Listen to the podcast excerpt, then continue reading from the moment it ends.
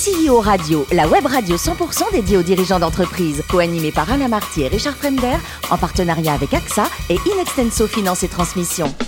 Bonjour à tous, bienvenue à bord de CEO Radio. Vous êtes plus de 38 000 dirigeants d'entreprise abonnés à nos podcasts. Merci à toutes et tous d'être toujours plus nombreux à nous écouter chaque semaine. Vous le savez, vous pouvez réagir sur nos réseaux sociaux et notre compte Twitter, CEO Radio-du-Bas TV. Aujourd'hui, nous recevons Jean-Marc Defour, président du groupe FEA. Bonjour Jean-Marc. Bonjour. Alors, vous êtes né dans la Loire, à Firminy exactement. Vous êtes fils de forgeron dans le Creusot. C'est important, les racines comme ça Oui, c'est important et ça m'a construit. Et aujourd'hui, je suis le résultat de ça. Effectivement, ouais. Alors on le dit jamais assez en France, je trouve. Le bac pro, euh, c'est pas une malédiction. Euh, on peut ne pas être fait pour l'école et réussir quand même. Et gravir les échelons, c'est ce que vous avez fait en fait. Oui, oui, tout à fait. Effectivement, moi l'école au départ, c'était pas mon truc. Euh, j'ai démarré euh, par un CAP de fraisage et puis effectivement ensuite j'ai enchaîné par un bac pro. Enfin à l'époque c'était le bac F1, mécanique générale. Mmh. Un petit tour à l'usine qui m'a fait comprendre que en fait euh, finalement l'école c'était pas si mal. J'ai réussi à, raccrocher donc avec un BTS et puis, finalement par l'alternance à avoir un diplôme d'ingénieur. Donc c'est ça qui est extraordinaire, l'alternance. Mais comment ça se fait à votre avis en France? On n'est toujours pas bon sur l'alternance par rapport à l'Allemagne par exemple? Je pense qu'effectivement, il y, a une mauvaise image de l'alternance. En France, on est toujours euh, euh, une image comme euh, sur des métiers, comment dire C'est très péjoratif. C'est si très pas bon, tirer en alternance. Quoi. Oui, exactement. c'est ça. En fait, à l'école, si si vous n'êtes pas bon, vous allez en alternance, alors que en fait dans nos métiers techniques, justement, on a besoin euh, de têtes bien faites, on a besoin de gens euh, euh, qui savent bien réfléchir, etc. Et donc, ça coupe. et souvent, les parents, comme l'éducation nationale, effectivement, ont une image euh, dévoyé, je pense, de, des formations techniques. Et, c'est bien dommage parce que aujourd'hui, vous voyez, moi, mon meilleur chaudronnier, par exemple, il a 4000 euros. J'ai pas honte de le dire parce que ça fait partie des gens, des, compétences, etc. Et on a besoin de jeunes comme ça. Et aujourd'hui, on voit d'ailleurs des gens qui reviennent en faisant de la reconversion, en fait.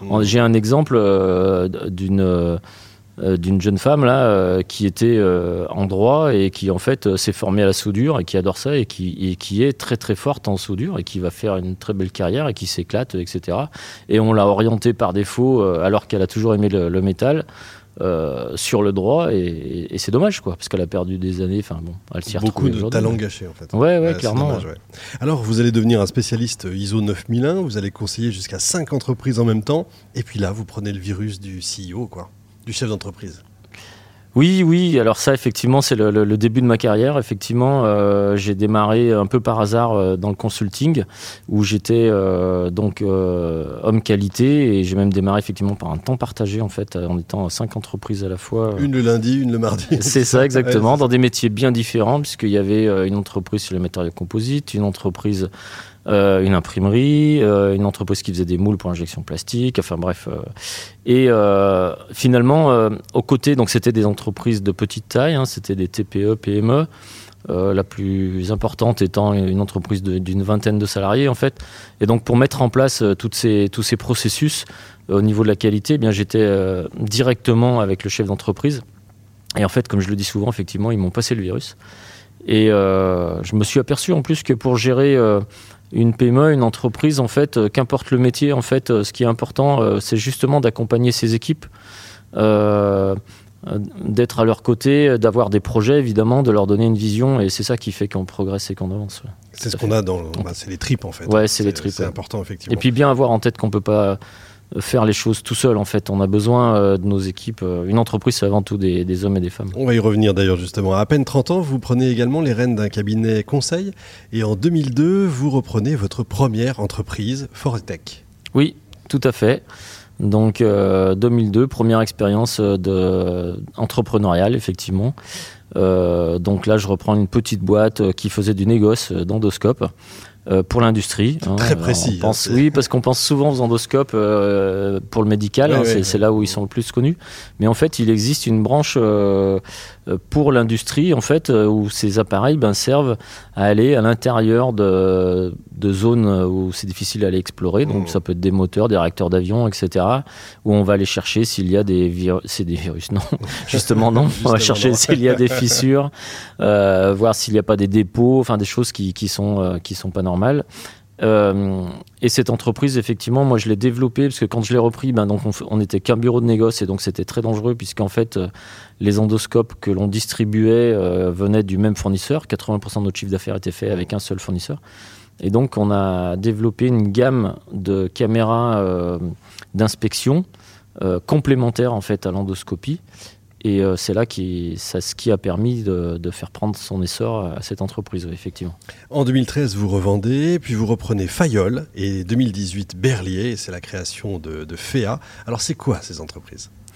Alors ces entreprises sont des entreprises de tôlerie chaudronnerie. Alors plus précisément, Fayol, effectivement que j'ai repris en 2013, est une tôlerie euh, où on travaille plutôt la tôlerie fine, acier, inox, aluminium, avec euh, des lasers 2D, des lasers 3D. On fait aussi également de la soudure laser. Donc on est quand même sur une tôlerie un peu haut de gamme, je me permettrais de dire, avec la chance d'avoir un chiffre d'affaires très diversifié sur tous les secteurs.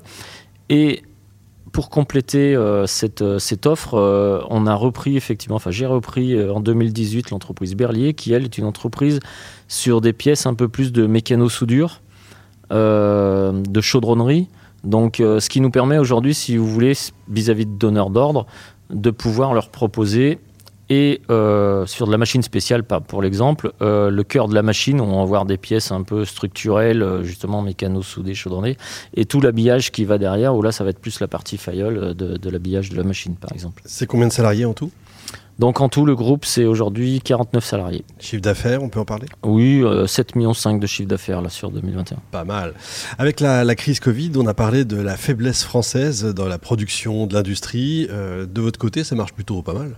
Oui, oui, euh, nous effectivement. Alors on a eu euh, un peu comme tout le monde, j'allais dire, euh, en tout cas un, coup d'arrêt quand même tout de suite à la première, au premier confinement. Mmh. on n'avait pas prévu d'arrêter nous, puisque voilà, mais en fait nos clients, pour la plupart, arrêtaient et nous disaient, ben ne livrez plus rien, etc. Nous fermons jusqu'à nouvel ordre. Alors, en fait, c'était très compliqué parce que du coup, euh, jusqu'à nouvel ordre, qu'est-ce que ça veut dire, Pour un chef d'entreprise, c'est ouais, donc euh, première fois à gérer ce, genre de choses. Donc du coup, bah, j'ai réuni tout le monde. On a fait le tour de l'atelier en se rendant compte qu'effectivement, la plupart des, clients qui nous avaient appelés, bah, c'est les pièces sur lesquelles on était en train de travailler. Donc décision rapide, hein, c'est la, force des TPE. Bah, on a décidé euh, de, de faire j'allais dire comme tout le monde. Euh, et donc on a mis tout le monde en chômage euh, partiel, euh, puisqu'en plus c'était pris en charge à 100% et que tout ce qu'on faisait, il fallait pas le livrer. Donc ça ne servait à rien de travailler pour rien. quoi. Néanmoins, en fait, avec plusieurs de mes, mes, responsables, on est venu travailler, nous, on est venu relever les mails, répondre au téléphone et puis faire ce qu'il y avait à faire. Et en fait, on s'est rendu compte que tous les clients, non, en fait, quelques clients continuaient de travailler et avaient besoin de leurs pièces. Donc du coup, on a redémarré assez vite, en fait, au bout d'une semaine. Ah on a redémarré, oui, euh, à effectif euh, presque moitié en fait, et en fait, euh, au bout de la semaine d'après, on y était tous. Tout le monde était là. Et finalement, on a fait un chiffre d'affaires équivalent à l'année 2019, donc et 2021, on a refait une croissance. Donc, je crois que vous êtes l'un des premiers à me dire ça sur cette période-là. Bravo en tout cas. Je crois que chez vous, vous en parliez un peu tout à l'heure, les plus gros salaires sont à l'usine et pas dans les bureaux, c'est ça? Oui, oui, tout à fait. Euh, enfin, excepté peut-être quand même, parce qu'aujourd'hui j'ai mis en place des directeurs d'usine. Mais en dehors de ça, effectivement, euh, un très très bon chaudronnier euh, peut, chez moi, a des salaires, enfin un salaire à 4000 euros environ. Donc effectivement, dans les bureaux, ils n'ont pas forcément ces salaires-là. Il n'y en a pas beaucoup, il n'y en a pas même. Donc oui, parce qu'aujourd'hui, on, manque de savoir-faire technique de ce type-là. Nous, on est sur des pièces techniques, comme je le disais tout à l'heure, il faut des vrais savoir-faire. Et c'est important de, de, de de, de, reconnaître aussi euh, cela. Quoi. C'est, vraiment, du coup, c'est des métiers en tension? Oui, oui, on est sur des métiers en tension, effectivement.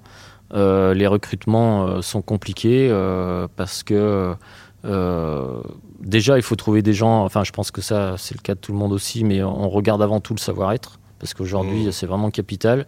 on a besoin que les équipes soient, enfin justement, qu'il y ait du travail en équipe, que les gens euh, euh, travaille euh, comment avec les bons avec les bons, les, les, bons réflexes, la bonne mentalité, j'allais dire. C'est presque la culture d'entreprise, mais que tout le monde partage. oui, voilà, voilà, effectivement, qu'on partage les mêmes valeurs.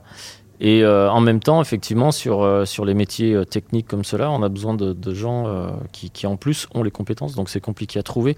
La chance qu'on a, c'est qu'on est à la campagne et qu'on est quand même sur des gens qui sont fidèles. Et puis, ben, on travaille justement à cela en amenant les tickets restaurants, les tickets cadeaux, l'intéressement, etc. Enfin, en ayant des, des, outils, en fait, aussi social. Et puis, toute la bienveillance et le et, la gestion des ressources humaines pour que bah, tout se passe pour le mieux et d'emmener les gens euh, vers un projet. Quoi. Vous dites à la campagne, c'est où exactement?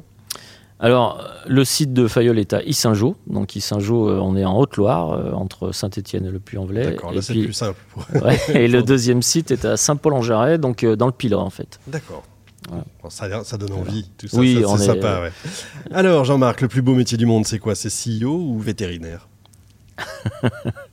Alors je vois, je vois à, quoi vous faites allusion, puisque en fait effectivement on avait discuté et mon rêve euh, d'enfant, on va dire, était plutôt euh, d'être vétérinaire et, comme l'école n'était pas pour moi à l'époque, pas simple, pas simple du coup, euh, voilà, j'y avais fait une croix dessus.